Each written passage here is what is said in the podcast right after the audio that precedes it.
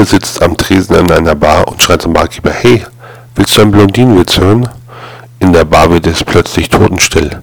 Da sagt der Typ neben dem Blinden mit es gibt etwas, das du wissen solltest, bevor du einen Witz erzählst. Der Barkeeper ist blond, der Rauschmeister ist blond und ich bin 1,80 Meter groß, 100 Kilo schwer, blond und habe den schwarzen Gürtel in Karate. Außerdem ist der Typ neben mir 1,90 Meter groß, 120 Kilo schwer und ein blonder Gewichtheber. Der Typ zu Rechten ist blond, 2 Meter groß, 150 Kilo schwer und ein Wrestler. Jetzt denk nochmal ernsthaft darüber nach, ob du immer noch deinen Witz erzählen willst. Nee, sagt der Blinde.